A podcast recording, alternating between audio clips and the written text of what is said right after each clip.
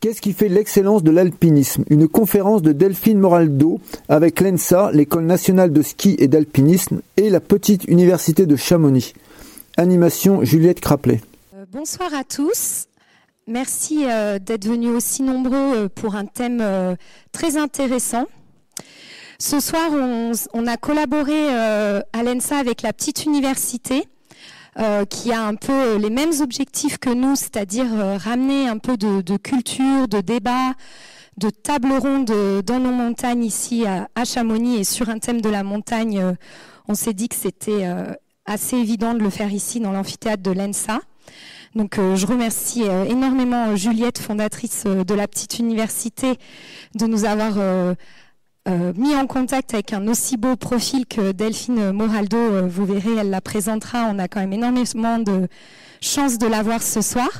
Euh, il faut savoir qu'on héberge tous les mois une conférence ici à l'ENSA sur des sujets très variés et qu'on sera à même de recollaborer avec la petite université. Donc je les, je les remercie beaucoup pour cette collaboration. Si vous voulez avoir des infos sur les prochaines conférences à l'ENSA et avec la petite université, on a laissé des feuilles pour que vous nous laissiez vos emails euh, en bas et en haut.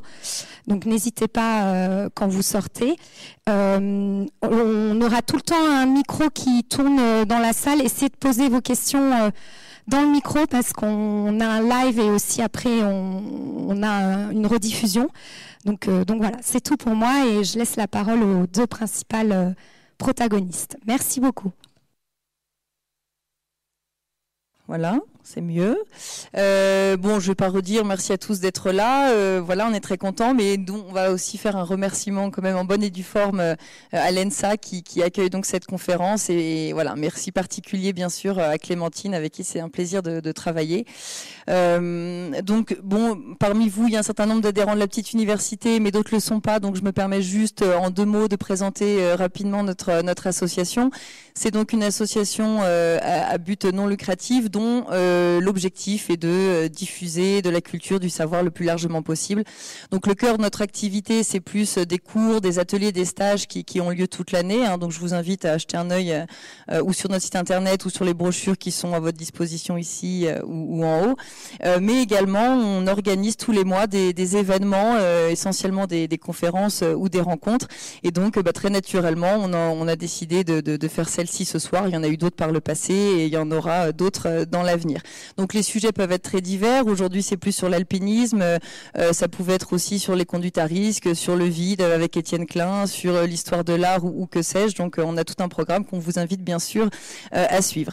Et donc dans le cadre de ce programme de, de conférence, donc nous sommes très heureux parce qu'on reçoit, comme l'a dit Clémentine, Delphine Moraldo, qui, qui est donc une, une sociologue émérite, qui est donc normalienne, qui est agrégée d'économie. Alors je vais lire mes notes pour les pour les, titres et de sociologie. Pardon, euh, qui donc travaille aussi au centre de recherche euh, Max Weber euh, à l'ENS, donc à l'école normale, supérieure de Lyon. Elle enseigne la sociologie en classe préparatoire et elle a donc récemment publié L'esprit de l'alpinisme, une sociologie de l'excellence du 19e siècle à aujourd'hui. Donc Bon, malheureusement, on n'a pas beaucoup d'exemplaires, euh, mais on en a quelques-uns. Donc il y en a deux. Donc ceux qui veulent euh, l'acheter, qu'ils se précipitent.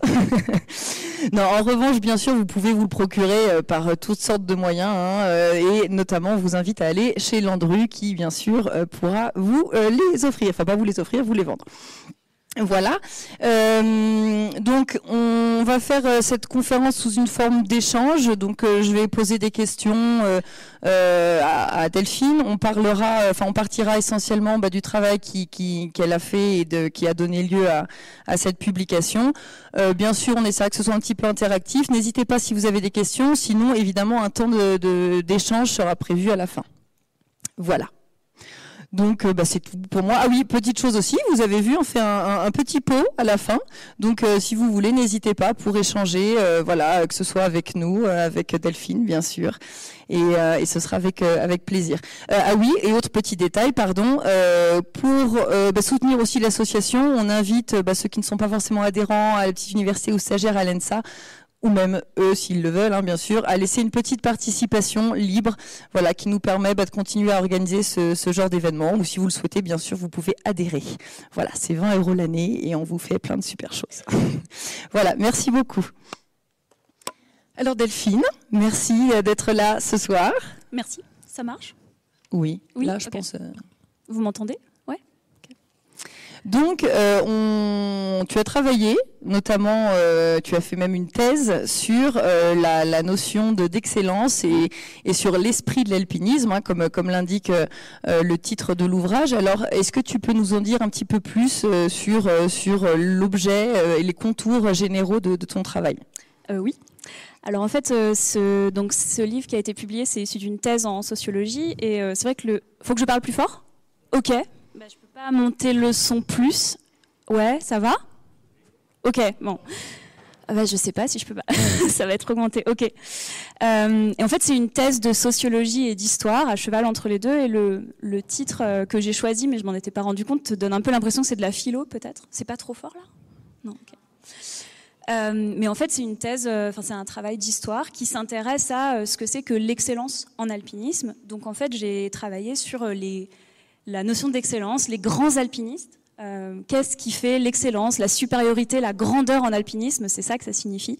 Depuis euh, le milieu du 19e siècle jusqu'à aujourd'hui. Euh, et donc la, question que pose ce travail et qui a derrière le titre de cette conférence, c'est ça. Je me suis intéressée à deux pays, la Grande-Bretagne et la France. Et j'ai beaucoup centré mon travail sur la naissance d'une conception de l'excellence particulière en Angleterre au XIXe siècle. Donc je me demande d'abord ce qui fait, euh, ce- qu'est-ce que l'excellence en alpinisme Euh, Qu'est-ce qui fait qu'on va considérer quelqu'un comme un grand alpiniste à un moment donné Euh, Et pour qualifier l'excellence, parce que c'est pas forcément une notion qui est très évidente au premier abord, je la définis de trois manières. C'est d'abord une manière de pratiquer l'alpinisme, une manière qui va évoluer avec le temps, c'est euh, prat- pratiquer avec ou sans piton, avec ou sans oxygène, sur tel ou tel massif, par telle ou telle voie, etc. Donc toutes les manières de pratiquer, c'est une des premières approches de l'excellence, donc c'est très concret. Une deuxième manière, c'est une manière de parler de soi-même. Les grands alpinistes, les alpinistes excellents, euh, bah, comment est-ce qu'ils vont se définir, comment est-ce qu'ils vont se raconter, euh, comment est-ce qu'ils vont qualifier leur ascension. Et enfin, l'excellence, c'est aussi une manière de parler des autres et de s'affilier euh, à certains groupes. Et moi, je m'intéresse beaucoup à la manière dont les alpinistes se distinguent d'autres groupes. Donc, il y a les hiérarchies qui se créent. Ils vont se distinguer des petits alpinistes, euh, des touristes. Ils vont se distinguer aussi des guides pendant longtemps, qui ne sont pas considérés comme de vrais alpinistes. Et on pourra en, en parler un peu plus. Euh, des femmes aussi alpinistes qui ne sont pas considérées comme des alpinistes à part entière. Et donc j'essaie de voir voilà, ce que signifie l'excellence au fil du temps. Et ce que j'appelle l'esprit de l'alpinisme, c'est le titre de mon, de mon livre, et ben c'est toutes ces représentations, ces manières de parler, ces valeurs, ces principes, ces règles, etc., qui fondent l'excellence. Alors l'excellence, euh, il y a qu'une petite partie des alpinistes qui peuvent l'atteindre, euh, mais c'est un modèle en quelque sorte, cet esprit de l'alpinisme, pour euh, l'ensemble des alpinistes qui essaient de s'y conformer. Donc voilà, mais ça concerne qu'une petite minorité, c'est une sorte d'idéal. Et puis la deuxième question que je pose ap- après définir l'excellence, bah, c'est euh, comment s'est inventé ce modèle et comment il s'est diffusé. Alors moi je parle pas d'autres langues que le français et l'anglais, mais notamment de l'Angleterre jusqu'en France, euh, et comment on peut en retrouver les traces de cette conception de l'excellence qui était celle des Anglais au milieu du 19e encore aujourd'hui. Je réponds peut-être un peu longuement aux questions, mais Non, je non. peux me calmer. Non, simplement peut-être pour euh, un peu mieux cadrer, en tout cas sur aussi la question euh, des termes et, et peut-être de la de, de- de l'approche méthodologique aussi. Donc là, on voit bien qu'il y a une dimension historique. Euh, en quoi est-ce que c'est aussi une approche sociologique et est-ce que tu peux peut-être définir euh, plus précisément ce qu'est euh, la sociologie et quel est euh, le, le, Mhm. le travail et l'analyse Ouais, alors, je sais pas, vous voyez ce que c'est que la sociologie? Ça vous parle? Ouais, ok. Euh, l'approche historique, on le voit parce que c'est une approche sur le long terme. L'approche sociologique, c'est euh, s'intéresser à la manière dont le social, donc le fait d'appartenir à des groupes sociaux, d'appartenir à une certaine classe, à un sexe, être un homme ou une femme, euh, d'avoir un certain âge, etc., ou une race, qui n'est pas un terme euh, interdit en sociologie, va influencer nos comportements. Donc c'est vraiment regarder des déterminismes sociaux, regarder de quelle manière on est déterminé socialement. Et puis c'est penser aussi des hiérarchies sociales, des rapports de domination. Et moi je parle beaucoup de rapports de domination dans ce travail, en disant bah il y a des groupes dominants, il y a des groupes dominés, et il y a des conflits, des stratégies pour se distinguer, pour montrer qu'on est supérieur ou montrer qu'on est inférieur. Euh, donc c'est vraiment tout l'objet de, de, mon travail. Et, et, justement parce que là, pardon, ouais, non, non. tu donc effectivement c'est au cœur souvent du travail sociologique de s'intéresser justement aux rapports de force et de domination. Euh, mais donc là, toi, tu t'es intéressé spécifiquement à l'alpinisme. Est-ce que juste tu peux nous dire pourquoi l'alpinisme t'a intéressé spécifiquement? Alors moi, je fais, euh, oui, je fais, je suis pas une grande alpiniste, loin de là. Euh, je fais beaucoup d'escalade et euh, en sociologie, le, le principe de la posture qu'on doit avoir, c'est de se décentrer de son objet, d'essayer d'avoir une certaine neutralité. Donc certes, euh, je peux pas vivre de l'intérieur ce dont je parle parce que je, je voilà, je fais pas des ascensions excellentes euh, en alpinisme, euh, même si je connais un peu le milieu, mais sortir de, enfin comment dire, maîtriser un milieu sans être complètement dedans, ça permet d'avoir un regard plus neutre et peut-être plus distancé à la pratique. Donc finalement, c'est une autre approche que celle de vrais alpinistes ou grands alpinistes qui parleraient eux-mêmes en fait de leur euh, de leur approche de l'alpinisme. Quoi. Moi, j'ai un regard extérieur et qui, avec lequel vous serez peut-être pas d'accord d'ailleurs en tant qu'alpiniste, euh, enfin pour les alpinistes de la salle. Mais j'espère que vous serez quand même d'accord, mais pas complètement. Et donc, et donc comment tu, tu, as procédé? Comment Quel est le travail empirique que tu as mené? Ton, voilà, Comment tu as mené l'enquête pour arriver euh... Alors, euh, c'est une... Et à quel résultat? C'est un travail qui a duré euh, 7 ans. Donc c'est un gros travail. Euh, voilà, c'est une thèse de sociologie qui fait 600 pages à la fin, mais le livre est beaucoup plus court. Euh, donc ouais, il faut s'accrocher pour faire ça. Et en gros, j'ai travaillé avec pas mal de données. Donc, j'ai été euh, demandée au club alpin sélectif parce que je m'intéresse vraiment à l'excellence, donc aux grands alpinistes. Donc, j'ai été travailler avec l'Alpine Club en Angleterre et j'ai travaillé aussi avec le GHM en France. J'ai récupéré leur base de données et j'ai bah, pu, pu faire des comptages, en fait, regarder qui étaient euh, les alpinistes. Donc j'ai fait des statistiques sur à peu près 4000 alpinistes comme ça. Et puis à des niveaux plus euh, fins, euh, j'ai essayé euh, de retrouver la liste des grands alpinistes, de ceux qui étaient considérés comme les grands alpinistes du 19e siècle à aujourd'hui, en me basant sur tout plein d'indices, donc sur euh, ceux dont parlent les historiens, ceux qui ont écrit leur autobiographie, euh, ceux qui ont eu éventuellement des récompenses. Et ce qui est intéressant dans l'alpinisme, comme c'est pas un sport comme les autres, c'est aussi quelque chose qu'on peut discuter. Il n'y a pas de classement, il n'y a pas de compétition, donc c'est très difficile en fait mise devant l'idée de trouver qui sont les grands alpinistes. Ben, en fait, on peut être décontenancé parce qu'il n'y a pas de classement, on ne sait pas qui est le meilleur, etc. Donc il y a eu tout un travail pour essayer de faire cette liste. Euh, et forcément, il manque des gens parce que il suffit qu'il y ait eu des excellents alpinistes qui ont pas écrit, qui n'ont pas été publicisés, ben, ils disparaissent en fait euh, de l'histoire de l'alpinisme. On ne sait même pas qu'ils ont existé. Et c'est beaucoup ce qui se passe pour les femmes alpinistes notamment, qui ont moins euh, cette propension à raconter leurs exploits, à écrire, etc. Donc j'ai fait ça et après euh, j'ai lu toutes les autobiographies d'alpinistes que je pouvais trouver, enfin de grands alpinistes, ça en fait à peu près 80. J'ai fait des entretiens, donc des interviews avec des alpinistes. Euh, j'ai lu les notices nécrologiques des journaux alpins, des clubs, et puis j'ai lu tous les articles des, des, journaux des grands clubs pour essayer au fil du temps de voir comment ces conceptions de l'excellence euh, elles évoluaient. Donc c'est pour ça que ça m'a pris sept ans. Voilà. Mais il y a un gros matériau empirique derrière quand même. Et ça, donc, euh, vers quel résultat euh, ce travail t'a mené? Alors ça m'a mené à pas mal de, de résultats.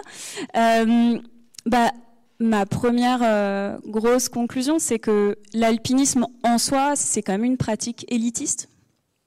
Je ne sais pas si vous le ressentez comme ça, enfin si c'est ressenti comme ça, mais euh, euh, j'avais cette idée-là sur l'alpinisme, et en fait, en allant regarder les origines de l'alpinisme, ben, on se rend compte que les, premiers alpinistes, donc c'est vraiment des Anglais euh, au milieu du 19e siècle. Alors on, vous pouvez dire il y a l'ascension du Mont Blanc avant, etc. Mais le premier club alpin, c'est l'Alpine Club, euh, 1856 ou 57, c'est décembre ou janvier, ça dépend. Euh, et c'est un club en fait euh, qui regroupe que des hommes de l'élite sociale. Donc il y a une base très très élitiste socialement à, à l'alpinisme. Et euh, moi, le, la grande conclusion de, enfin ce que j'essaie de montrer dans ce travail, c'est que leur conception de l'alpinisme, qui est celle d'hommes, de gentlemen en fait euh, anglais du 19e, ben, on la retrouve encore sous des formes un peu évoluées aujourd'hui dans la manière dont on pense l'excellence euh, en alpinisme. Donc finalement, euh, les grands alpinistes d'aujourd'hui, ils découlent un peu de la manière dont ces grands bourgeois euh, pensaient l'alpinisme il y a 150 ans ou, ouais, 150 ans, un peu plus même. Est-ce que, je ne sais pas, comme ça, on peut faire un petit sondage à Malveille pour qui euh, l'alpinisme était justement euh, euh, une pratique assez élitiste? Est-ce qu'il y en a qui, le prenaient comme, enfin voilà, c'est dans leur conception que c'est une pratique élitiste Est-ce que vous pouvez lever la main? Ah, C'est pas évident. et, les autres, pour voir Alors il y en a qui sont neutres, hein, du coup. Hein.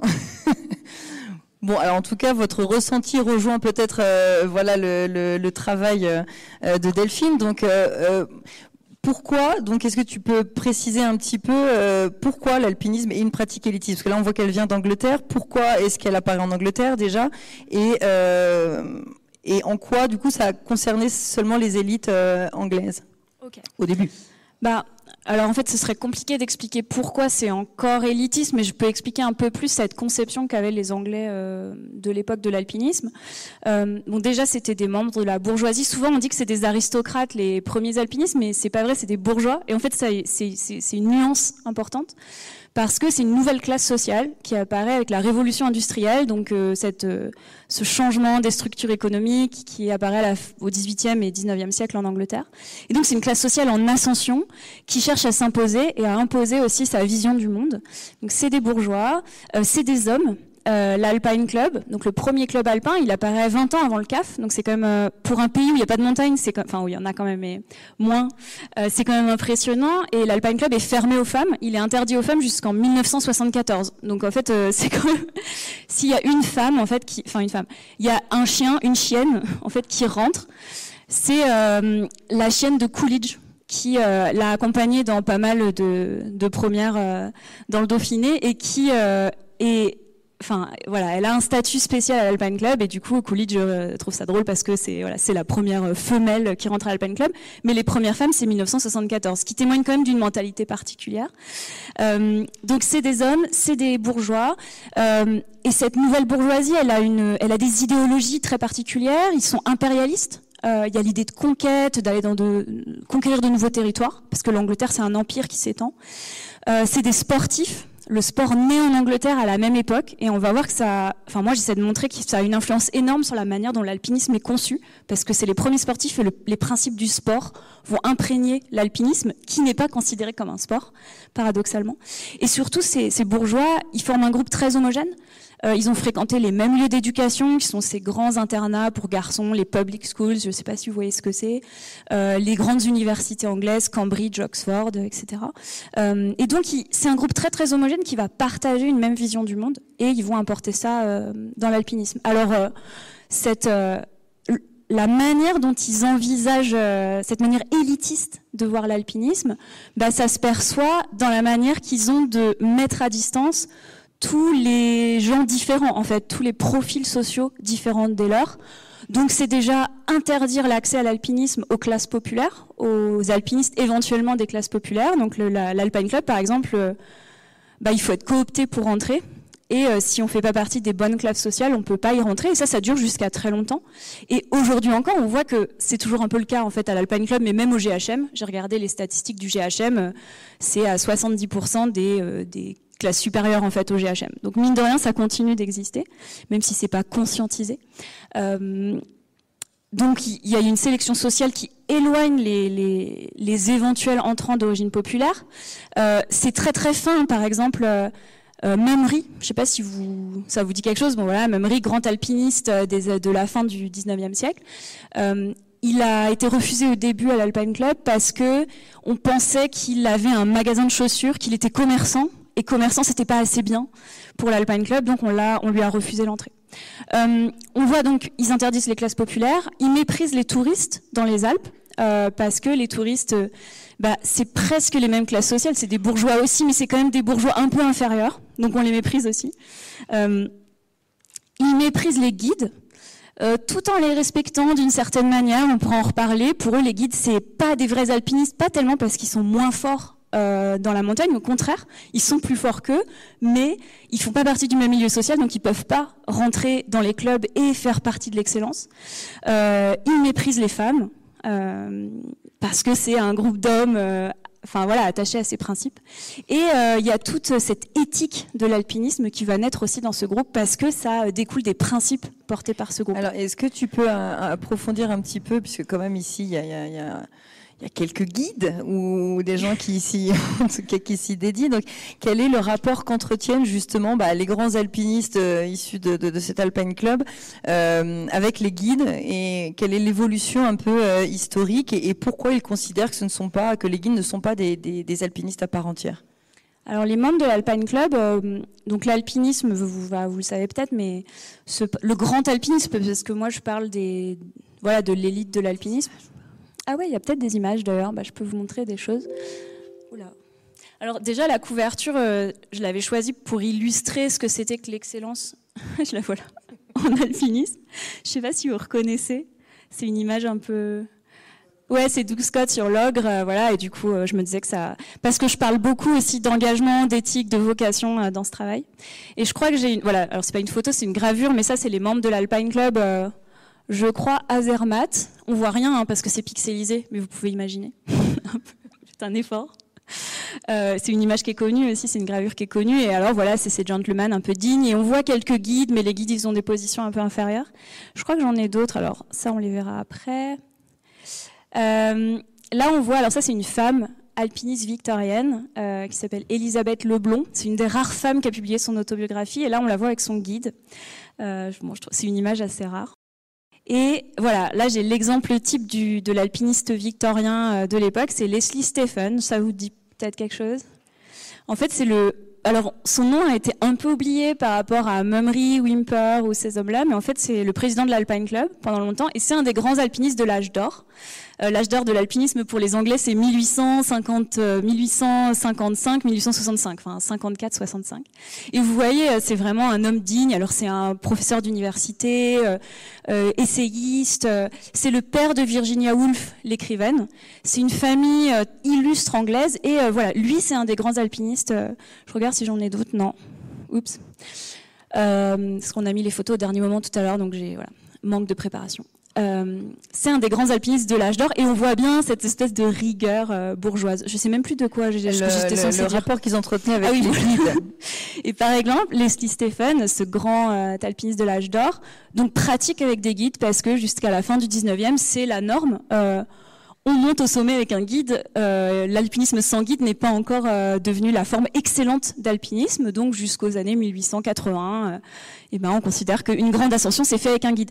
Mais même si le guide fait tout le travail, le guide taille les marches, trouve l'itinéraire, va au sommet, il n'est pas considéré comme un alpiniste à part entière. Et il y a des passages super intéressants de, de ces hommes, de Leslie Stephen par exemple, qui dit, enfin je montre l'ordi, mais en fait il faudrait que je montre là, qui dit euh, alors euh, sans conteste, le, guide est meilleur que moi, euh, il est supérieur, je ne pourrais pas aller au sommet sans lui. mais d'ailleurs, c'est une compétition injuste parce que comment nous on pourrait être aussi bon qu'un guide alors qu'on va dans les Alpes qu'un mois l'été? Parce que finalement, c'est des hommes qui travaillent, c'est de la bourgeoisie qui travaille, donc ils vont jamais pratiquement, enfin ils pratiquent très peu. et du coup, bah, c'est normal qu'il soit meilleur que moi parce qu'il toute, toute sa vie, il a couru dans les montagnes, il a chassé le chamois, il a cherché des cristaux, etc. Mais par contre, c'est un inférieur social et euh, c'est un serviteur. En fait, euh, il est là pour nous emmener au sommet. Donc, euh, ce n'est pas un alpiniste et c'est normal que mon nom apparaisse en premier sur sur la première en fait la première ascension. Donc, ils avouent complètement, ils sont au clair avec le fait que les guides sont meilleurs qu'eux, que les guides sont supérieurs sur le terrain, tout en refusant de leur accorder le, le qualificatif d'alpiniste. C'est assez intéressant. Alors après, ça ne veut pas dire que c'était que des des bourgeois méprisants, euh, ils deviennent un peu amis avec leurs guides, ils les emmènent en Angleterre avec eux, euh, voilà, ils développent des relations un peu sur le long terme. Mais ça reste quand même une relation de domination, une, hiérarchie, quoi, un peu une forme de mépris social. Donc euh, c'est ça que je voulais dire, c'est que les guides sont meilleurs, sont en termes sportifs, ils sont meilleurs, mais en termes sociaux, ils sont inférieurs. Et surtout, ce qui pose problème à ces alpinistes, ces premiers alpinistes, c'est que les guides, c'est des, des professionnels et que pour un bourgeois euh, victorien de l'époque victorienne, gagner de l'argent euh, pour une pratique qui ne doit être qu'un loisir, c'est indigne d'un gentleman. On ne peut pas faire ça, c'est dégradant.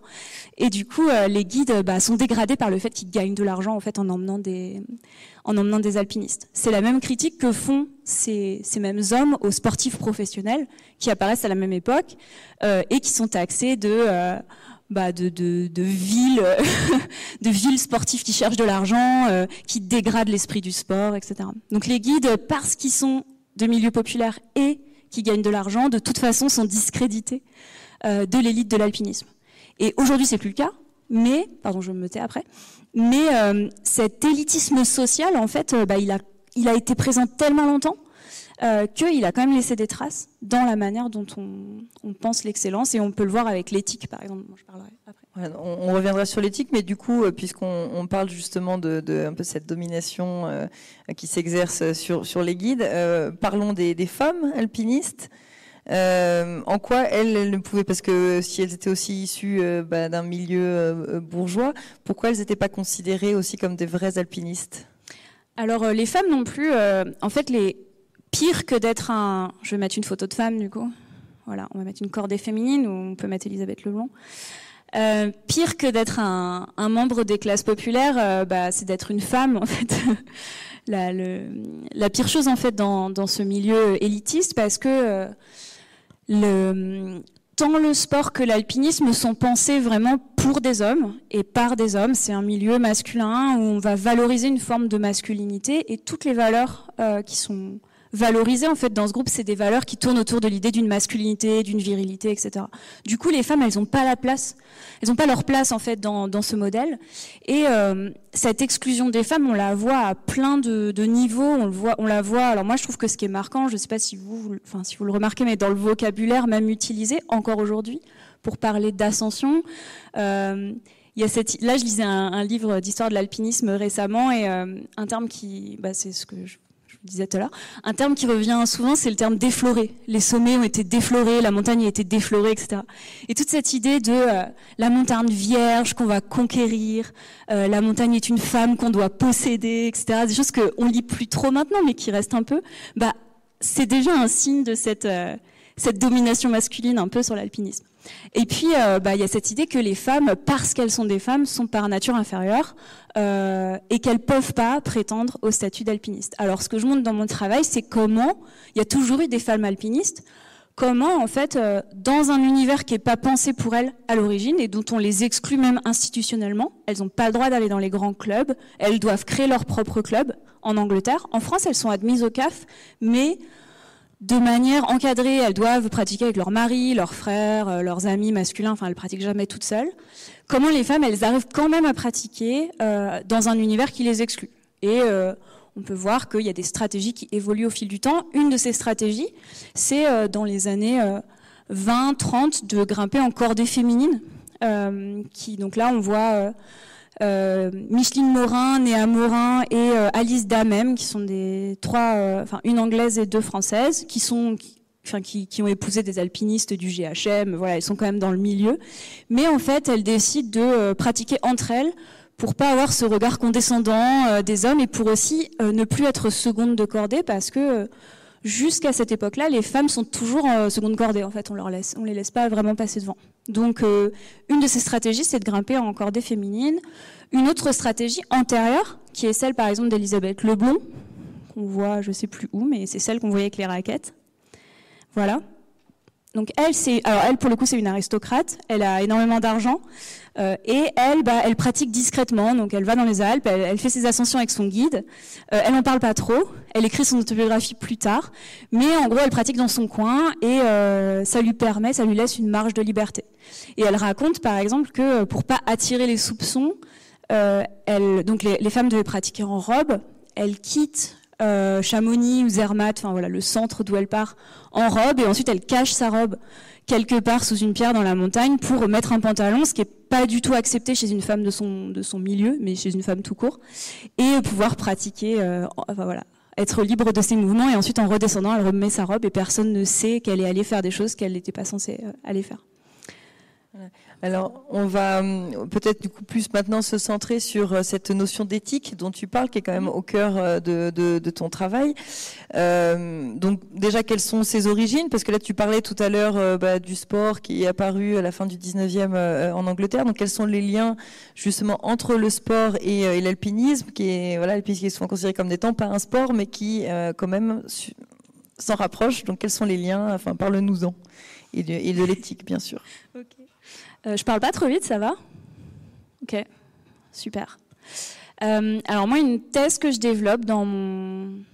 une des grosses thèses de mon travail, c'est de J'essaie d'expliquer les origines de l'éthique, euh, de cette restriction des aides artificielles qu'on utilise pour faire de l'alpinisme. Bon, j'espère que c'est une définition qui, va vous, qui vous convainc de l'éthique.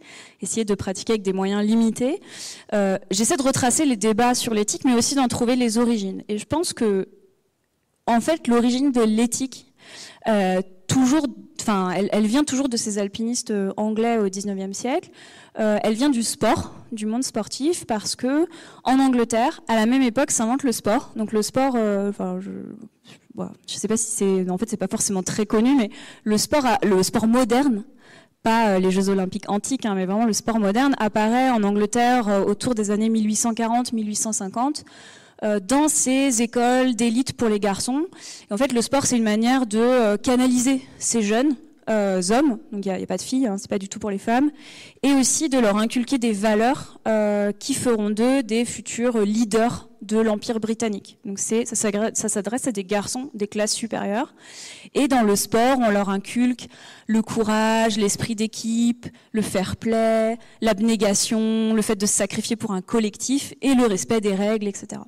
Euh, et donc c'est dans ces écoles qu'apparaissent, euh, bah, par exemple, le rugby et le football, qui à l'origine sont une seule pratique, le rugby-football, qui va se, en fait, les deux vont se séparer au fil du temps. Et euh, ce qu'on voit, c'est que ces, alpinistes, ces premiers alpinistes, en fait, euh, sont aussi les premiers sportifs. Et quand ils parlent de leur manière d'envisager l'alpinisme, ils font souvent le lien avec euh, leur manière d'envisager le sport. Et ils vont dire, dans le sport, ce qui compte, c'est de respecter l'esprit du sport, c'est d'être fair play. Et d'être fair play, c'est pas tricher et c'est se battre à armes égales, à armes égales contre son adversaire. Et du coup, appliqué à l'alpinisme, ça se traduit en euh, pour pas qu'une ascension soit trop facile, pour pas que ce soit que le combat soit euh, gagné d'avance, pour se battre à armes égales contre la montagne, eh ben il faut limiter les aides artificielles d'ascension. Et on le voit très clairement dans les écrits des premiers alpinistes. Certains refusent même la corde. Alors en Angleterre, sur le territoire anglais, hein, pas en France, mais on voit que les premiers euh, grimpeurs anglais, c'est les années 1860-1870. Il y en a un qui s'appelle Asket Smith, par exemple. Il met une corde, mais en fait, c'est au cas où. Donc, c'est pour la, on peut s'y raccrocher au cas où. Mais pour lui, la corde, c'est même pas éthique à l'époque. Et après, ça change. Bon, la corde est acceptée, etc. Les Anglais sont très crispés sur l'éthique. Euh, il y a peut-être des Anglais dans la salle. J'ai entendu quelqu'un parler anglais tout à l'heure.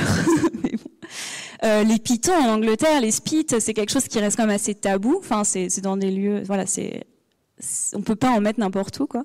Euh, et en fait, les Anglais, cette, euh, cette insistance sur l'éthique des Anglais, bah, elle vient de cette de ce fair play sportif euh, appliqué appliqué à l'alpinisme. Et après, ça va s'étendre à d'autres pratiques. Ça va être l'oxygène. par exemple, les Anglais, ils ont une, un monopole sur l'Everest dans les années 10, 20, 30. Donc, il y a plein d'expéditions. Il y en a 7 ou 8 sur l'Everest. Et en fait, la question d'utiliser l'oxygène fait un énorme débat en Angleterre parce que est-ce que ce serait pas tricher et gagner trop facilement que d'utiliser l'oxygène pour euh, aller sur l'Everest? Alors, certains disent oui, mais c'est l'Everest, c'est la plus haute montagne du monde, donc c'est un opposant tellement énorme qu'on a le droit d'utiliser l'oxygène sur cette montagne-là. Et donc c'est ce genre de débat. Et les pitons, c'est vraiment ce qui va cristalliser euh, pendant longtemps euh, ce, cette crispation anglaise en fait sur l'éthique. Parce que par exemple, il y a des, un moment dans les années 20, il y a des alpinistes euh, allemands qui viennent en Angleterre, qui plantent deux pitons dans une voie. Et là, ça fait un scandale national. Euh, il y a des alpinistes anglais qui vont les enlever, euh, qui vont les, les, piétiner par terre pour dire nous on est on est fair play, on est éthique, etc. Et aujourd'hui, l'éthique, elle, enfin, elle a plus forcément cette connotation là souvent on l'associe, enfin j'ai l'impression, mais à lire les, des articles sur l'éthique, on l'associe aussi à une forme d'écologie. Euh, c'est pour protéger la nature, euh, voilà, une espèce de limitation des moyens pour pas abîmer la nature. Mais avant l'argument écologique, il y a l'argument sportif en fait, euh, le, cette idée de, de fair play sportif qui, qui historiquement est quand même antérieur et sur lequel vient se greffer des considérations euh, qu'on retrouve un peu dans le dans le style alpin. Ouais, ben voilà, le style alpin typiquement, c'est une évolution de l'éthique. Euh, bah, par exemple appliqué à l'himalayisme où euh, au début on considérait que se battre à armes égales c'était euh, aller de camp en camp avec des cordes fixes et des porteurs etc et puis des sherpas. Et puis aujourd'hui bah, c'est trop facile. D'ailleurs on voit les files d'attente au sommet de l'Everest. Donc pour faire une ascension excellente aujourd'hui et éthique bah, il faut le faire sans oxygène il faut le faire euh, sans euh, Sherpa, il faut le faire euh, en, en, style alpin, en dormant sur la montagne, etc. etc. J'aurais pu mettre d'autres images bah, que celles que j'avais, mais, mais voilà. Alors du coup là je fais un petit un petit pas de traverse, hein, même si du coup voilà l'éthique finalement maintenant mhm. ce qui va former les grands alpinistes c'est plus peut-être ce, ce, cet esprit et ce respect de, de l'éthique. Mais qu'en est-il justement bah, du coup de euh, par rapport à cette notion d'élitisme, de la place des classes plus populaires euh, ou d'origine ouvrière, euh, si on revient en tout cas peut-être un petit peu avant aujourd'hui, mais dans, mm. dans, la pratique de l'alpinisme bah en fait, effectivement, à l'origine, des alpinistes de classe de milieu ouvrier, de classe populaire, il n'y en a pas. En fait, quand on cherche, on en cherche, on n'en trouve pas pendant longtemps. Soit parce qu'on ne les connaît pas, en fait, ils ont pratiqué sans, sans rester dans les registres parce qu'ils pratiquaient pas forcément dans les clubs, euh, ils n'étaient pas acceptés en fait. Donc pendant longtemps, il n'y a juste pas d'alpinistes vraiment de milieu populaire, sauf les guides, euh, qui sont bien sûr meilleurs en fait hein, que les alpinistes, mais qui comptent pas dans la catégorie des alpinistes. En France, j'aurais pu le dire tout à l'heure, mais euh, par exemple, je sais pas si vous, enfin Jean Charlet par exemple, un guide de la fin du 19e. qui, bah, voilà, qui a, fait des premières assez connues il n'est pas accepté au CAF parce qu'il est guide. En fait, il épouse sa cliente, euh, une riche anglaise qui s'appelle Isabella Stratton. Alors c'est hyper rare, c'est la seule occurrence d'un guide qui épouse une, aristocrate. En fait, ça, c'est même pas, c'est difficilement pensable, mais ils le font. Et puisqu'il est plus guide et qu'il est marié à cette aristocrate, il a le droit de rentrer au CAF, par exemple. Donc là, on voit bien que le statut des guides, il est quand même très particulier. Euh, et en fait, euh, bah, il y en a pas pendant longtemps des alpinistes de classe populaire, mais ensuite ils arrivent et on voit que bah, il y a plein d'alpinistes de milieux populaires euh, euh, connus. On a en France Pierre Alain, on a euh, Parago, Berardini. Enfin, je sais pas, je peux vous en voilà, Magnon. on a pas mal d'alpinistes de, vraiment issus des classes populaires qui arrivent dans l'alpinisme plus tard. deux choses là-dessus. moi, quand j'ai comparé la France et l'Angleterre, en France, il y a vraiment quelque chose qui facilite cette entrée des alpinistes de milieu populaire. C'est toutes les institutions, comme l'ENSA, qui apparaissent dans les années 40 et qui, en fait, euh, font office de, de, canal d'entrée, en fait, dans l'alpinisme. Parce que ça va former des alpinistes euh, qui viennent pas forcément, euh, soit géographiquement des montagnes, comme les guides, soit de cette élite sociale qui se, comment dire, qui se, gardent l'alpinisme comme une pratique à eux. Donc le fait qu'il y ait ces institutions, l'ENSA, euh, Jeunesse et Montagne avant, euh, euh le, les institutions militaires, le, GMHM par exemple, qui, qui apparaissent, bah, ça, ça va vraiment faciliter la démocratisation de l'alpinisme. Et puis on voit que avant ça, il y a quand même des alpinistes de milieu populaire, notamment dans les années 30. il y en a en Angleterre et il y en a en France. En Angleterre, c'est parce qu'il y a la crise de 29, donc cette euh, grosse crise économique qui fait qu'il y a plein de chômeurs et en fait désœuvrés en Angleterre, ils vont aller dans les montagnes et découvrir les montagnes euh, anglaises qui sont à côté de chez eux, mais ils vont créer leurs propres clubs qui sont pas les clubs euh, historiques. Et en fait, on voit qu'il y a une espèce de deux branches de l'alpinisme qui se créent, la branche populaire et la branche élitiste, socialement élitiste qui reste. En France, pareil avec le Front populaire, on voit que on a un début de démocratisation de l'alpinisme avec des ouvriers, par exemple, qui vont aller dans les montagnes. Mais euh, moi, en tant que sociologue et historienne, j'ai du mal à les identifier encore une fois parce qu'ils sont pas forcément, euh, ils sont pas forcément restés. En fait, leurs noms sont pas forcément restés. Et quand on veut faire de l'histoire, on est obligé de le faire avec euh, bah, les témoignages qu'on a. Et en fait, un témoignage qui n'existe pas, c'est comme si la personne elle n'avait pas existé. Quoi. On peut même pas savoir ce qu'elle a fait en fait, qu'elle a, qu'elle a, voilà, qu'elle a, même fait peut-être des grandes ascensions, mais impossible, euh, impossible de le savoir. Bon, je vais m'arrêter là. non, alors juste, euh, non, non, non, encore quelques petites questions. Hein, on arrive, euh, j'en ai encore un peu. question, parce que je pourrais ah. continuer pendant longtemps. on pourrait y revenir hein, après. Si vous avez des questions, gardez-les et, et, bien sûr, on, fera, on en parlera après. là, à la fin du, du, du livre, tu parles, enfin, tu consacres toute une partie à la, à la vocation Donc c'est vraiment quelque chose qu'on entend beaucoup dire quand on parle avec euh, des futurs guides ou pas, c'est cette idée un peu de vocation, de rêve d'enfant, de métier passion. Euh, alors voilà, comment au fil du temps ça, devient justement une, une vocation, l'alpinisme? Alors ça, je l'ai beaucoup vu quand j'ai fait des entretiens avec des, interviews avec des alpinistes qui, qui souvent euh, disent, enfin des grands alpinistes reconnus, qui souvent disent un jour, euh, j'ai décidé que j'allais consacrer ma vie à l'alpinisme. Enfin, il le, voit parfois rétrospectivement, mais euh, il y a cette idée qu'à un moment, euh, on est à fond dans l'alpinisme et tout est tourné autour de l'alpinisme. En fait, il y a une espèce de tunnel qui consiste à grimper tout le temps et puis à, pour les générations les plus récentes, qui vont faire des expéditions, à faire une expédition et puis repartir très vite en fait, même si euh, des compagnons de cordée sont morts, euh, etc. Il y a cette espèce d'idée d'addiction en fait qui, euh, qui, est très présente dans les moi dans les interviews que j'ai faites et dans les autobiographies les plus récentes.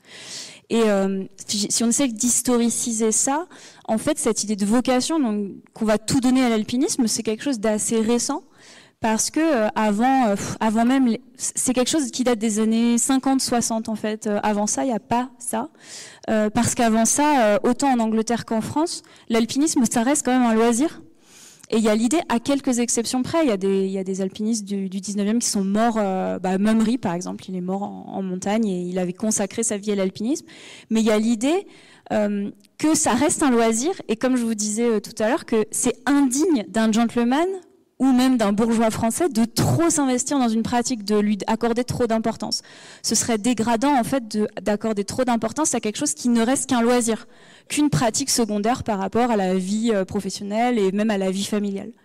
Et ça, cette conception, elle évolue petit à petit, et je pense que ce qui l'a fait évoluer, c'est euh, à la fois le développement de l'himalayisme, qui fait que être un alpiniste excellent, à un moment donné, c'est en partie bah, aller euh, faire des sommets dans l'Himalaya et dans, enfin, sur des montagnes élevées, ça peut être dans les Andes aussi, mais là où, où le risque est beaucoup plus important, où euh, les risques objectifs sont plus importants et où ça demande beaucoup plus de temps, ça demande aussi beaucoup plus d'argent. Donc en fait, il faut y consacrer beaucoup de temps. Euh, et puis le, les sponsors, la professionnalisation jouent aussi là-dedans. Et en fait, on voit un virage dans les années 50, 60 avec ces, ces grandes expéditions on, voit des gens qui commencent à consacrer leur vie à l'alpinisme, à l'alpinisme, à être euh, en fait des professionnels complets, quoi, à, vivre de ça, à vivre de la publication de leurs récits, etc. Et ça, historiquement, bah, c'est lié aussi à une évolution, à un certain type de pratique, à une évolution de l'éthique aussi, qui devient plus contraignante, parce que euh, euh, bah, en fait, pour devenir meilleur que les précédents, il faut toujours aller plus loin. Donc, euh, il faut faire des ascensions plus risquées, euh, qui prennent plus de temps, plus chronophages, etc. Et, et c'est quelque chose de finalement assez assez récent cette cette vocation. Moi, c'est quelque chose sur le voilà sur quoi j'aimerais un peu plus travailler maintenant. Enfin, peu importe d'ailleurs. Mais on fera une conférence sur le principe de vocation. Mais les autobiographies, par exemple, c'est un signe de la vocation. On voit que publier une autobiographie, enfin, quand on est alpiniste et qu'on publie son autobiographie, ça signifie quand même qu'on se pense avant tout comme alpiniste. Pour publier euh, ma vie d'alpiniste, il faut quand même se, se penser comme tel. Euh, et avoir consacré sa vie à l'alpinisme, c'est très rare les autobiographies de petits alpinistes. Et moi, je les ai pas euh, considérées dans mon dans mon travail.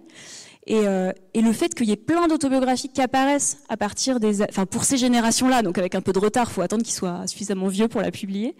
Ben ça témoigne aussi qu'il y a ce rapport beaucoup plus euh, investi en fait euh, à l'alpinisme à peu près, ouais, à partir des années 50-60. Enfin, c'est l'hypothèse que je fais. Après, on peut aller me contester. Alors là, euh, je, reviens à cette idée donc euh, d'esprit de l'alpinisme parce qu'on en parle, tu en as un petit peu euh, dessiné les contours, mais donc tu expliques dans le livre que c'est une référence à un livre de Max Weber, je ne sais pas si voilà tout le monde connaît, qui est donc un, un, sociologue qui a écrit l'esprit du capitalisme. Est-ce que tu peux nous expliquer le rapport justement entre l'esprit de l'alpinisme et l'esprit du capitalisme tel que le décrivait Max Weber c'est la question sociologique pure. Désolée. bah, hum, Ouais, je sais pas si ça vous intéresse. Euh, on peut développer un peu, mais euh, donc Max Weber, c'est un économiste sociologue du 19e qui a écrit euh, notamment L'éthique protestante et l'esprit du capitalisme, et c'est un ouvrage assez central en, en sociologie. Et dans l'éthique protestante et l'esprit du capitalisme, il essaie de faire un lien entre la mentalité des protestants puritains euh, au XVIe, XVIIe siècle. Et euh, le capitalisme qui apparaît euh, dans ces mêmes pays en fait protestants un peu plus tard, en disant la mentalité des protestants euh, cet investissement dans le travail, euh, par devoir, etc., bah, c'est la même mentalité qu'on retrouve dans le capitalisme et qui permet au capitalisme de, de se développer, en fait, qui permet l'accumulation du capital. Et en fait, moi, c'était... C'était un signe de, l'élection divine que de, réussir matériellement sur Voilà, c'est ça. Bah, c'est l'idée de prédestination. Donc, en fait, les protestants, pour, pour refaire le raisonnement, parce que c'est quand même intéressant, euh, donc les protestants puritains euh, croient en la prédestination. Donc c'est l'idée que euh, on est prédestiné à être sauvé ou damné d'avance. On peut rien changer par sa conduite terrestre. Donc même si on se comporte super bien, mais qu'on est damné, ben on restera damné. Et si on est déjà sauvé et qu'on se comporte très mal, on restera quand même sauvé. Euh, et en fait, les protestants, on pourrait se dire, bah, peu importe, du coup, ils pourraient se comporter n'importe comment, ça changerait rien. C'est ce que je me dis spontanément en tant que non puritaine. Euh, en fait, leur réaction, c'est de s'investir dans le travail, considéré comme un devoir, parce que la réussite dans le travail, et notamment la réussite financière, ce serait un signe de l'élection divine, ce serait un signe qu'on est, qu'on va être sauvé, qu'on est, qu'on est prédestiné à être sauvé. Mais en fait, on n'en sait rien. Euh, et donc cet investissement dans le travail considéré comme un devoir, euh, les protestants vont travailler, amasser de l'argent en fait, qui vont même pas forcément dépenser, donc ils vont accumuler du capital, et ça, ça va créer le capitalisme. Enfin, c'est la thèse de Weber, il y a plein d'autres facteurs. Euh, c'est cette mentalité-là qu'il appelle l'esprit du capitalisme. Et moi, le, titre de mon livre, L'esprit de l'alpinisme, alors c'est un clin d'œil au sociologue parce que je pense que en fait ça passe à ce clin d'œil échappe à, la plupart de mon lectorat qui est pas sociologue. Mais euh, c'est l'idée que euh, c'était plutôt pour cette idée de mentalité en fait, qui a peut-être des origines qu'on a oubliées mais qui demeurent. Après, maintenant que j'ai publié le livre et qu'on m'a pas mal posé, enfin que j'ai eu l'occasion d'en parler avec quelques personnes, je me rends compte qu'il y a un rapport entre l'alpinisme et le capitalisme qu'il faudrait un peu creuser, notamment parce que les premiers alpinistes, c'est vraiment des capitalistes. voilà, de, cette, de la suite de cette révolution industrielle, et je pense qu'il y a quelque chose à creuser là-dessus. Voilà pour cette réponse. Eh ben, c'est une très bonne réponse. Alors, voilà, moi j'ai posé des questions, mais vous avez peut-être euh, effectivement, euh, voilà, quelques quelques questions qui vous sont venues au cours de la de la présentation. Alors, est-ce que certains souhaitent euh, poser une question à Delphine? Moi, pour lancer une question, tu parlais de, donc des rapports de domination historique et tu as quand même aussi pas mal euh, étudié l'alpinisme contemporain. Euh, quel rapport de domination euh, persiste? Est-ce qu'il y en a des nouveaux qui sont apparus? Voilà un peu un point actuel de la sociologie, une, image de sociologie de, nous qui faisons de l'alpinisme, de nos semblables, et, ici à l'ENSA, des alpinistes aussi conformes où on pourrait avoir un peu de cette vision de sociologue. Alors, pense qu'il faudrait plus de recul en fait historique pour pouvoir répondre à cette question parce que c'est en train de se passer. Moi, la seule chose que je pourrais répondre, c'est je pense que ces rapports de domination, ces hiérarchies, plutôt ces hiérarchies, euh, qui sont très vieilles, elles persistent d'une certaine manière. Euh, je pense qu'à l'ANSA, il y a quand même toujours une minorité de femmes, enfin j'imagine, hein, euh, voilà, je sais pas combien c'est, je serais curieuse de savoir. Et dans le milieu alpiniste, quand on regarde les bases de données des clubs, parce que c'est les seuls auxquels j'ai j'ai accès, on voit que euh, il y a quand même euh, une majorité de, classes supérieures en fait euh, qui pratiquent l'alpinisme. Ça reste, même si on n'a pas forcément l'impression quand on est dans la montagne, mais ça reste quand même un sport assez élitiste socialement et ça reste un sport très masculin. Ça, par exemple, c'est deux choses qui restent moi, je serais curieuse. Ce qui, me pose question, c'est notamment le milieu des guides. Euh, moi, j'aimerais bien. Euh, j'imagine que ces données, elles existent, mais elles n'existaient pas quand j'ai fait ma thèse. Euh, enfin, pas bien en fait. J'aimerais bien savoir connaître vraiment le recrutement social des guides. Je suis curieuse de savoir qui, d'où on vient quand on devient guide. si c'est un recrutement social si élargi que ça, ou si c'est polarisé dans certains milieux sociaux. Je serais vraiment parce que homme-femme, on le voit. Enfin, ça c'est facile, mais pour les milieux d'origine. Euh, voilà, si vous, euh, si, vous avez connaissance de travaux là-dessus, euh, je crois qu'il y en a qui sont faits en ce moment. Mais je, voilà, je serais curieuse de savoir parce que je pense que c'est moins, c'est moins populaire que ce qu'on pourrait peut-être le, peut-être penser. Oui. Votre réflexion m'interroge parce que pour aimer l'alpinisme, il faut le connaître. Et pour le connaître, c'est pas parce qu'on est d'une classe populaire ou une classe euh, privilégiée, je dirais, qu'on le connaîtra euh, de façon différente. Donc, est-ce que c'est le fait de, bah, l'accessibilité euh, dans la connaissance ou est-ce que c'est vraiment, je dirais, intrinsèquement, je suis d'une classe privilégiée et je deviens alpiniste? Non, en fait, c'est pas comment dire lié aux caractéristiques de l'alpinisme. L'alpinisme, il n'a pas des caractéristiques en lui-même qui attirent les classes privilégiées. Dans ce cas-là, on pourrait dire le golf, qui est une pratique très classe sup.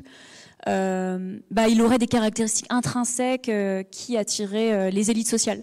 Le tennis, par exemple, qui était une pratique très élitiste, ça s'est beaucoup démocratisé, donc ça veut bien dire que c'est pas dans là.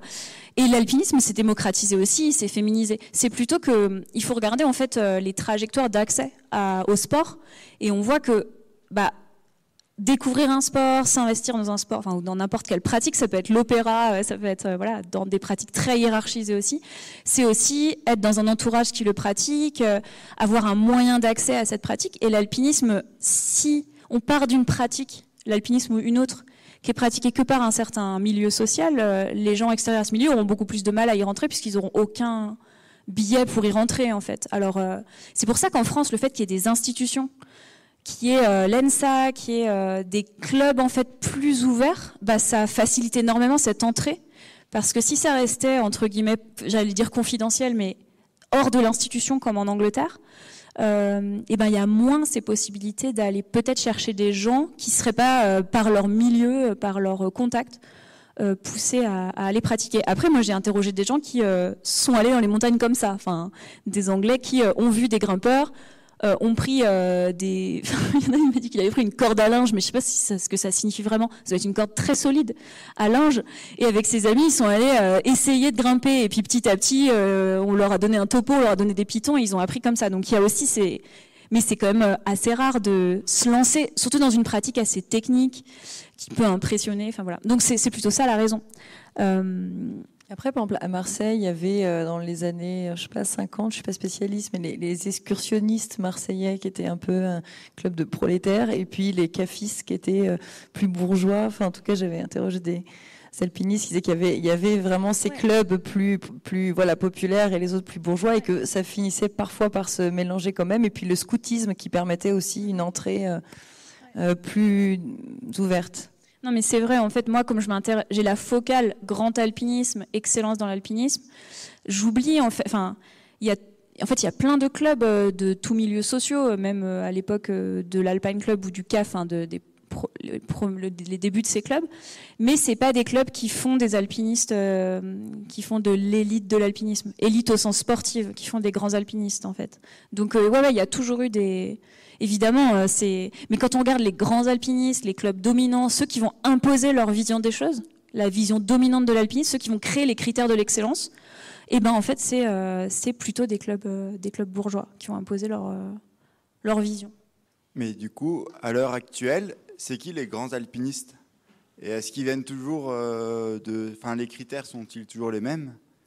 Bah, je, pense que les critères sont les mêmes. Après, c'est à vous de me le dire parce que en fait moi, je me dis, il faudrait que j'attende 20-30 ans euh, pour, euh, enfin, si j'ai encore envie de travailler là-dessus, mais pour voir euh, si les critères sont les mêmes. Le critère social, en fait, le, milieu social, c'est un critère qui a disparu. Moi, je l'invoque comme critère qui explique pourquoi la conception actuelle de l'excellence, elle est, comme ça, en fait. Pourquoi on pense l'éthique, par exemple, comme ça?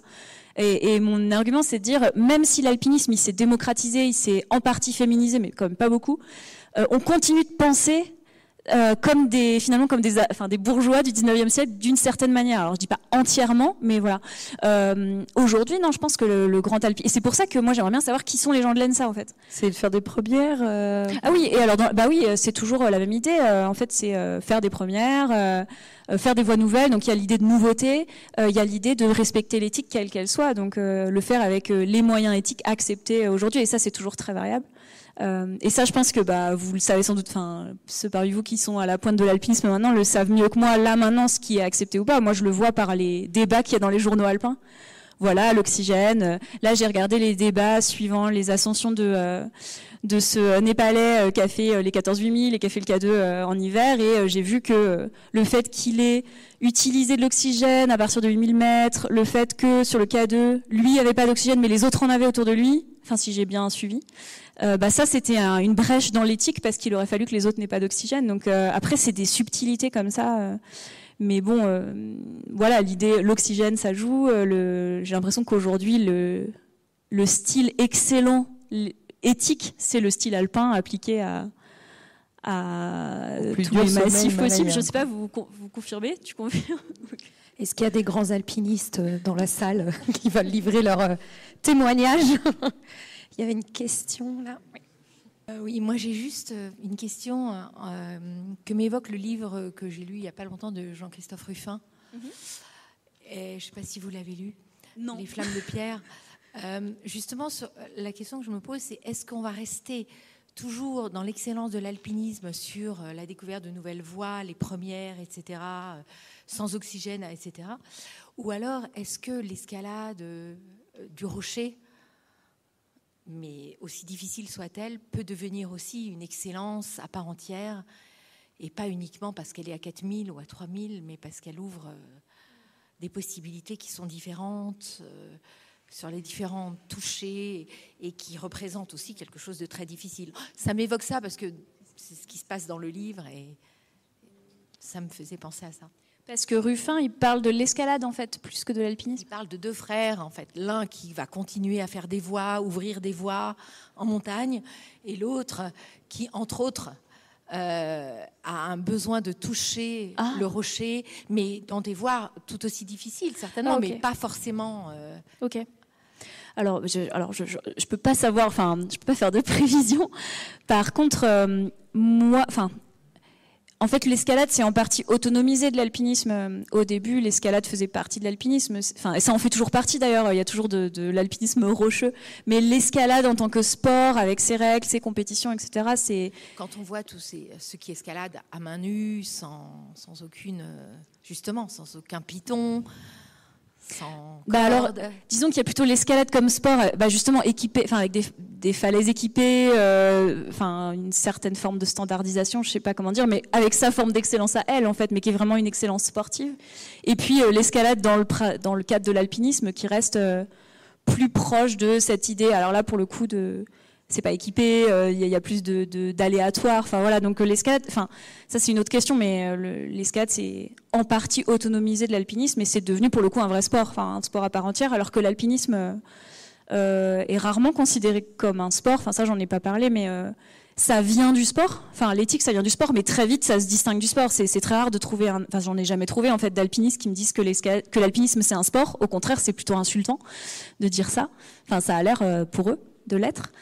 Et euh, il y a l'idée que euh, l'alpinisme, c'est beaucoup plus qu'un sport, euh, c'est autre chose qu'un sport, notamment parce qu'il y a cette idée d'incertitude, il y a cette idée qu'on peut pas comparer deux ascensions, qu'il y a n'y a pas de compétition possible. Enfin, il y a plein d'éléments qui. Il y a le côté aventurier, en fait, aventureux, qui vient peut-être de cet esprit de conquête des Victoriens, qui, fait que l'alpinisme contrairement à l'escalade, c'est c'est pas un sport. Mais évidemment, le geste, le geste c'est le même en fait. C'est ça, c'est qu'avec le même geste, on n'a pas forcément les mêmes. Et est-ce que est devenu un sport, mais il y a des escaladeurs qui escaladent ah des voies sans être dans de la compétition. Bah, ça peut. Bah dans ce cas-là, oui. Mais après, c'est, enfin, après on rentre dans des détails de comment chacun s'approprie la pratique, mais. Euh, est-ce que, pardon d'intervenir, mais est-ce que la, notion qu'on entend quand même beaucoup d'engagement, et en tout cas le fait de mettre son intégrité physique et sa vie en jeu, euh, n'est pas quand même un élément déterminant qui participe à cette notion d'excellence? Parce que l'escalade sportive, toute difficile qu'elle soit, on ne prend pas forcément le risque de mourir, sauf si on fait solo. Mais est-ce que cette prise de risque, euh, le fait de mettre sa vie en jeu, euh, n'est pas un élément déterminant? Euh, si, si, complètement. En fait, l'éthique, enfin, je ne l'ai peut-être pas dit assez bien, mais l'éthique, ça revient à s'engager. Euh, éthique et engagement, c'est des synonymes quasiment, puisque quand on pratique de manière éthique, en limitant les aides à l'ascension, on s'engage. Euh, donc les deux vont forcément de pair, effectivement. Donc oui, enfin, respecter l'éthique, c'est un, critère d'excellence fondamental, et du coup, l'engagement, c'est constitutif de l'excellence.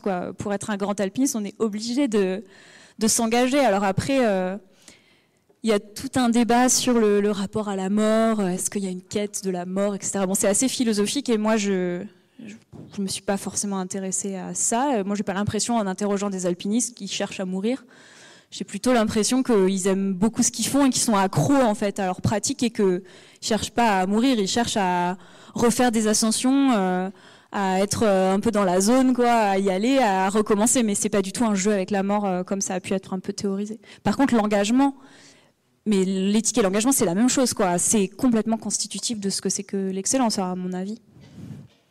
Alors pour revenir peut-être un peu aux origines, euh, tu l'as dit, la Grande-Bretagne n'est pas connue pour ses sommets euh, vertigineux. Du coup, pourquoi euh, la Grande-Bretagne comme point de départ de l'alpinisme? Ah, c'est vrai que c'est contre-intuitif. pourquoi c'est les Anglais qui, en fait, ont créé le premier club alpin et les Anglais sont arrivés dans les Alpes dans les années 1850 et ils ont fait presque toutes les premières des sommets. Enfin, ils en ont laissé très peu en fait, sauf la Meige. Euh, aux, locaux. Euh, ils les ont fait avec des guides locaux, donc voilà. Alors euh, l'Angleterre, bah, il y a plusieurs plusieurs raisons qui peuvent expliquer ça. Il y a le fait que mine de rien, la révolution industrielle et le fait qu'il y ait cette bourgeoisie ascendante, donc vraiment des gens qui étaient qui étaient en quête de de conquête, d'exploration, c'est quand même très important. à l'époque, en Angleterre, on vénère les grands explorateurs et ces premiers alpinistes, c'est des bourgeois qui ont un travail très prenant, c'est des industriels, c'est des avocats, etc. Ils veulent leur part d'exploration et d'aventure et du coup ils vont trois semaines dans les Alpes l'été et ils font des premières, donc c'est de l'exploration pour eux et quand ils le racontent, ils disent euh, on est allé dans une petite vallée du Dauphiné, euh, les gens nous avaient n'avaient jamais vu d'étrangers, ils savaient même pas ce que c'était que se laver, euh, ils avaient jamais vu une brosse, enfin voilà c'est des trucs comme ça, il y avait des goitreux partout, donc pour eux ils sont vraiment en train d'explorer un nouveau pays et de c'est exactement ça qui comme ça qu'ils le voient donc il y a ça. Euh, il y a le fait aussi que euh, en Angleterre, il n'y a, a, pas de conflit. C'est une période de paix qui dure assez longtemps. Enfin, il y a des, il y a des conflits un peu à l'extérieur du pays, en Crimée, dans, des pays qu'on va conquérir dans la conquête impérialiste, mais sur le territoire anglais, ils, ils ont le temps de se consacrer à ça, alors qu'en France, il y a la guerre contre la Prusse, il y a des changements de régime qui font que le CAF, il met très longtemps à être créé. En fait, on a d'autres préoccupations que d'aller escalader des montagnes à ce moment-là. Euh, il y a l'apparition du sport qui va beaucoup jouer aussi. Les Anglais, ils créent le sport et bah, l'alpinisme, euh, c'est une conception euh, sportive au sens original du sport, quoi, qui, qui, est appliquée. Donc c'est la population parfaite pour ça. Et puis il y a d'autres critères. Il y a le fait que le romantisme, par exemple, le courant du romantisme, prend une forme assez particulière en Angleterre, qui est le sublime je ne sais pas si ça vous dit quelque chose, Sublime, euh, qui est une vision du romantisme un peu, un peu plus, euh, un peu plus hard, je ne sais pas comment dire qu'en France, où il y a l'idée que euh, il y a la nature écrasante, terrifiante, que c'est ça le beau en fait. C'est pas quelque chose de lisse, c'est quelque chose de terrifiant et qu'il faut aller se confronter à la nature sauvage pour être transfixé par sa grandeur, etc. Et donc ça, ça donne envie d'aller voir de plus près à quoi ça ressemble. Quoi. Donc il y a tout ça en fait, et puis il y a sans doute plein d'autres critères, mais il y a aussi le chemin de fer qui se développe et qui fait qu'on peut aller dans les Alpes en une journée ou deux jours au lieu de 35 euh, jours, je ne sais pas combien de temps. Et du coup, euh, ça fait que voilà, c'est de l'exploration à portée de main pour euh, des bourgeois sportifs en quête de sensations et de nouveautés. Quel écho avaient ces, ces premières en Angleterre en particulier? Alors elles avaient un écho assez important en fait, contrairement à ce qu'on pourrait croire. Les, livres des premiers, euh, les, livres de l'Alpine Club en fait, donc ils publient des, récits de courses, puis après ils font leur revue.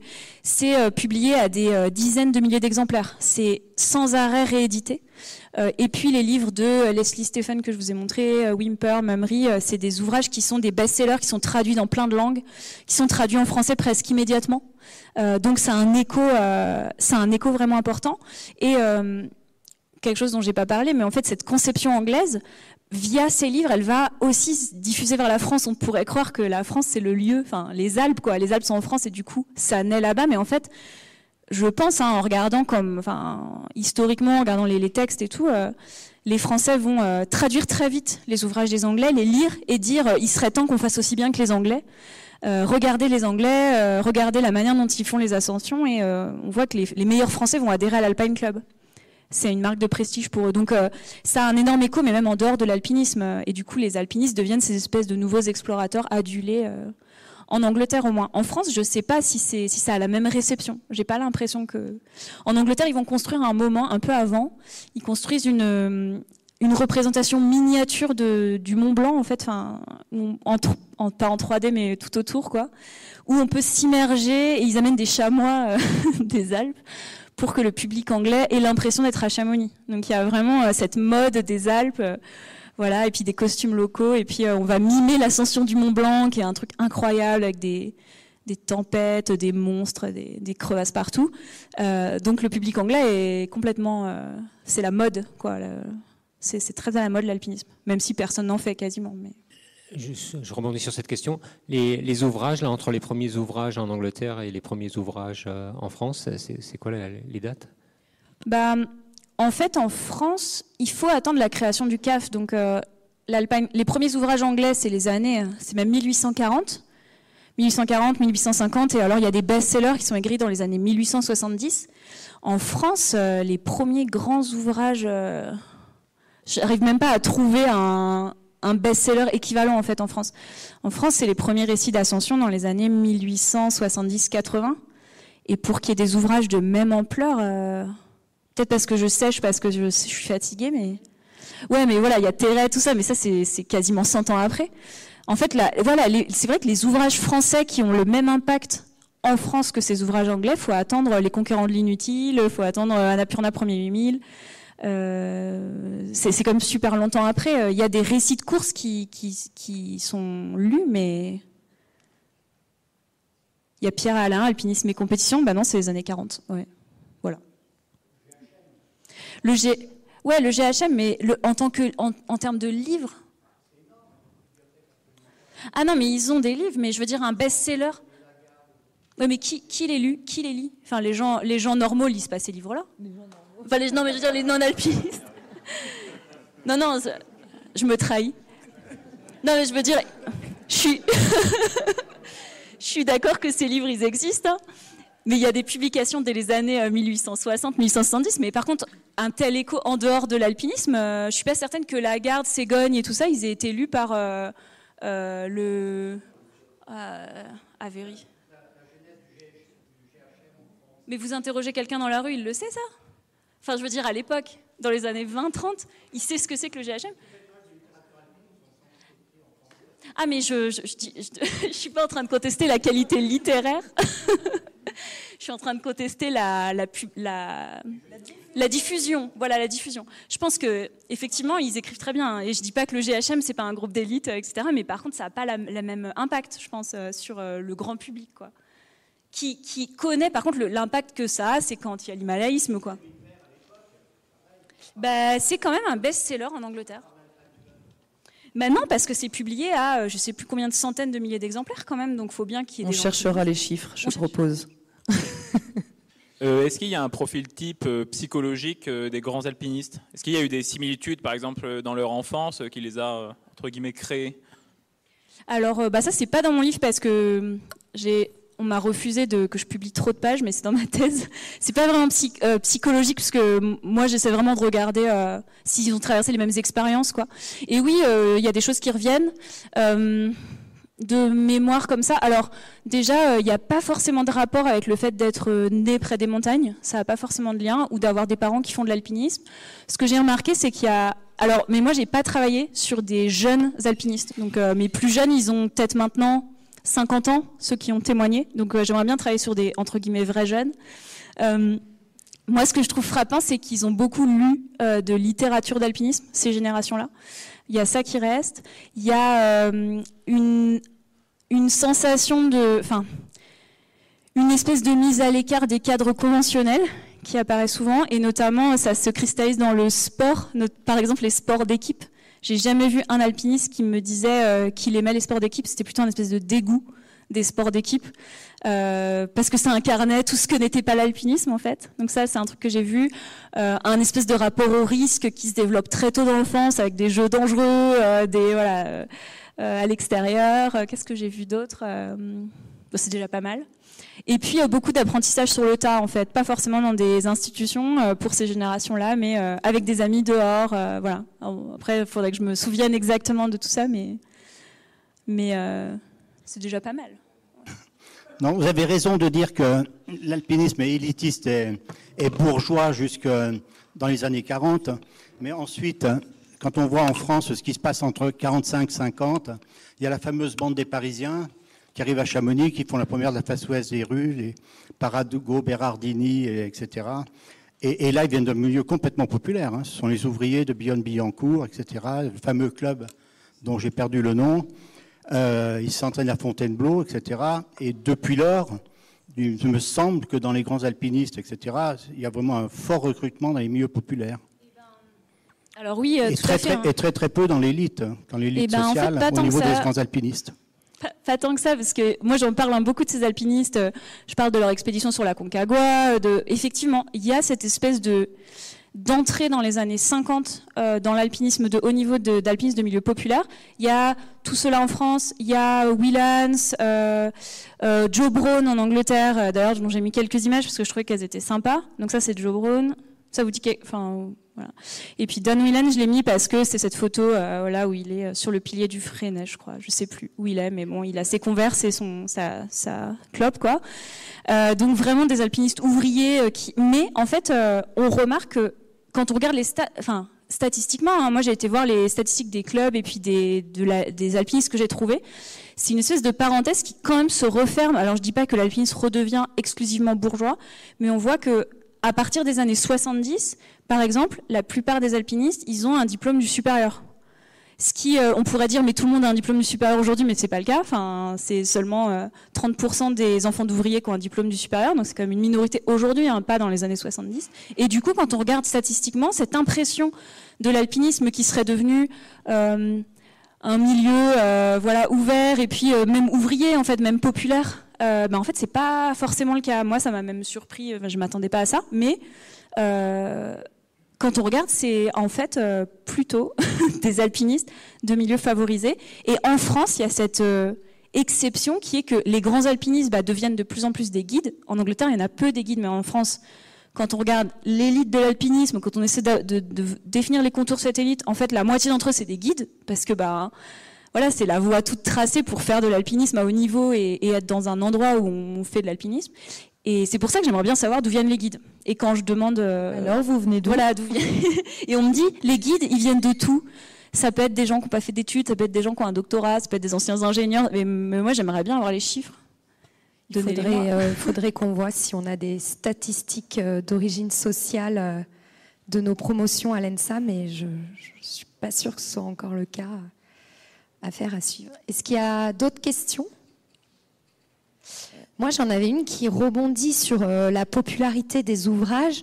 On a l'impression qu'il y a toujours ce paradoxe entre une certaine humilité, qui est devenue aussi une valeur euh, éthique euh, des grands alpinistes, et cette nécessité aussi des fois d'être reconnu par ses pairs, d'être publié. Donc ma question, elle est un peu double. À partir de quand l'humilité rentre dans la valeur éthique de l'alpinisme? Et comment euh, cette valeur est, jugée euh, aujourd'hui euh, de façon sociologique? Je ne sais pas si je pourrais répondre vraiment, mais par contre, c'est vrai que dans l'alpinisme, avant la vidéo, la photographie, et encore, c'est pas forcément des preuves, il y a l'idée que comme il n'y a pas d'arbitre, de, de juge, enfin c'est pas une compétition sportive en fait, donc il faut pour qu'un exploit existe, pour qu'une ascension existe, il faut la raconter euh, d'une certaine manière. Donc ça doit passer par l'écrit. Et c'est pour ça que euh, il y a aussi cette, euh, ce biais. Moi, je pense que c'est biaisé ce que je dis en partie parce que j'ai accès qu'à ceux qui ont écrit et ceux qui ont écrit, c'est ceux qui ont les, compétences pour écrire et la volonté d'écrire. Et c'est pas la propension à écrire, elle n'est pas répartie parfaitement socialement. Donc il y a sans doute plein d'alpinistes de milieu populaire qui n'ont jamais écrit sur leurs ascensions. Et du coup, ça, revient un peu à ça. Qui écrit quoi? Il y a plein de femmes qui n'ont jamais écrit, euh, qui ont disparu euh, des radars, si on veut. Euh, c'est vrai que je ne sais pas comment répondre à cette question. En fait, à la fois être il y a à la fois cette nécessité d'écrire, et c'est vrai que, et ça vient peut-être de cet état d'esprit des gentlemen anglais, l'idée qu'il ne faut pas trop en faire sur ses, sur ses exploits quoi, dans les livres, et que si vous lisez des autobiographies d'alpinistes anglais, c'est amusant parce qu'on a l'impression qu'ils sont toujours en train de s'excuser d'avoir fait des choses, et euh, il y a toujours ce côté, euh, euphémisé en fait. De, donc je ne sais pas si je réponds à, vraiment à, ta question là, mais euh, il y a effectivement des manières d'écrire qui viennent peut-être de cette, de cette conception de l'excellence, mais c'est mal vu de se vanter en fait d'en faire trop quand on raconte, raconte les choses qu'on a faites quoi. Alors après, il y a quand même des petites parenthèses très héroïques dans la manière de raconter des ascensions. Annapurna premier 8000, c'est quand même hyper héroïque, hyper nationaliste. Mais c'est un style qu'on retrouve plus vraiment aujourd'hui mais amusant à lire, enfin intéressant à lire quand même, pour voir. Euh, moi, j'avais une, dernière question au, sujet des peu des rapports de, domination, euh, voilà, dont, tu parlais au départ entre ben, voilà les alpinistes anglais et, leurs guides. Est-ce que dans peut-être l'étude des, pratiques plus contemporaines, est-ce que les guides auraient un peu repris leur revanche avec une forme de domination sur le petit alpiniste, sur le touriste, euh, avec une forme de bah voilà, où ils ont repris peut-être un peu ce, comportement, mais à l'égard euh, bah, du, petit, alpiniste touriste ou, euh, pas suffisamment bon. voilà. Alors c'est sûr que le rapport au guide a complètement changé parce que maintenant les, les alpinistes excellents c'est des guides, donc ça effectivement.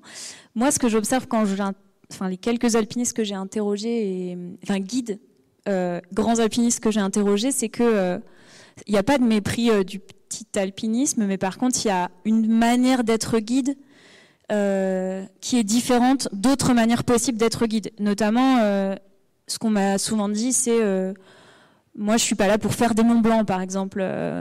moi, du coup, je pense qu'il y a une hiérarchie dans les manières d'être guide. Enfin, c'est l'hypothèse que je fais, c'est ce que j'explique, mais c'est peut-être pas le cas. Mais en tout cas, il y a différentes manières d'être guide. Ça va être, par exemple, ne pas faire des Monts Blancs, mais faire des ascensions difficiles avec des clients entre guillemets sélectionnés qu'on revoit, qu'on revoit régulièrement.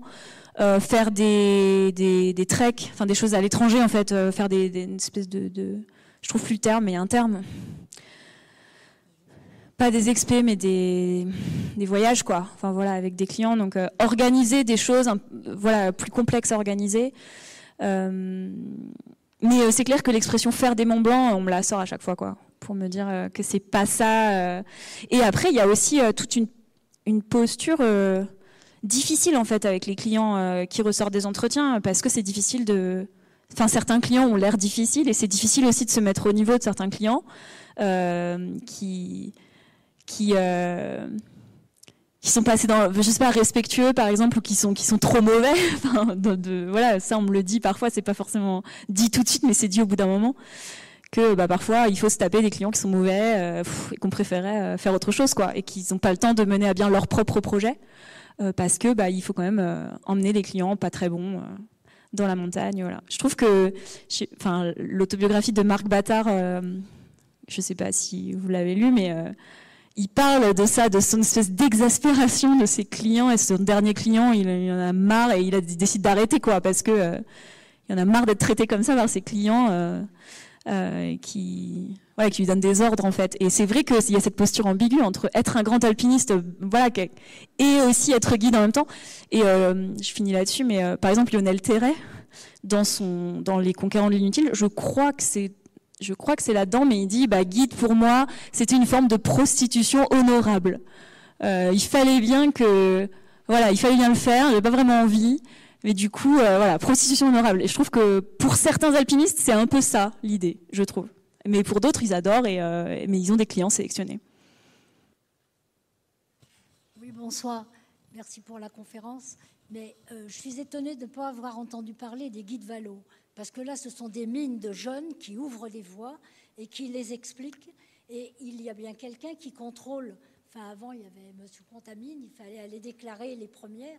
Et alors, est-ce que vous avez eu l'idée de contacter ou voir qui avait ouvert beaucoup de voies? Ce ne sont pas des guides, ce sont des jeunes qui se donnent à fond pour la montagne. Et pour moi, l'excellence, c'est ça. Ah oui, mais tout à fait. Ouais, ouais, en fait, euh, non, non, je suis pas en train de dire que les, les personnes excellentes, c'est des guides. Je dis que, et justement, en fait, enfin, il y a des amateurs qui sont, qui sont très bons. Euh, je dis que quand on regarde qui sont les grands alpinistes aujourd'hui. Après, moi, je me base pas. Peut-être que j'ai une conception plus restrictive de l'excellence en fait, dans ma... parce que je, regarde aussi qui est reconnu comme excellent. Et donc tous les gens qui sont pas reconnus comme tels, euh, moi je les vois pas en fait. Mais par contre, euh, il y a de plus en plus de guides, mais c'est pas pour ça que les guides euh, enfin, forment l'entièreté des alpinistes excellents. En fait, il y a, par exemple, en Angleterre, euh, l'autre pays que j'ai étudié, euh, la plupart des grands alpinistes, c'est plutôt des amateurs ou entre guillemets des professionnels sponsorisés. Mais effectivement, il faudrait, ce serait une autre définition de l'excellence en fait, approchée par les auteurs de première. Ce serait, ce serait plus élargi, je pense. Ça demanderait un travail phénoménal je suis en train de réfléchir à comment il faudrait faire. Mais euh, non, mais ce serait un critère. Effectivement, vous enfin, c'est pertinent, vous avez raison. Il faudrait que je regarde comme autre manière de le définir. Voilà, et ben merci beaucoup Delphine. Je pense qu'on peut l'applaudir pour cette belle conférence.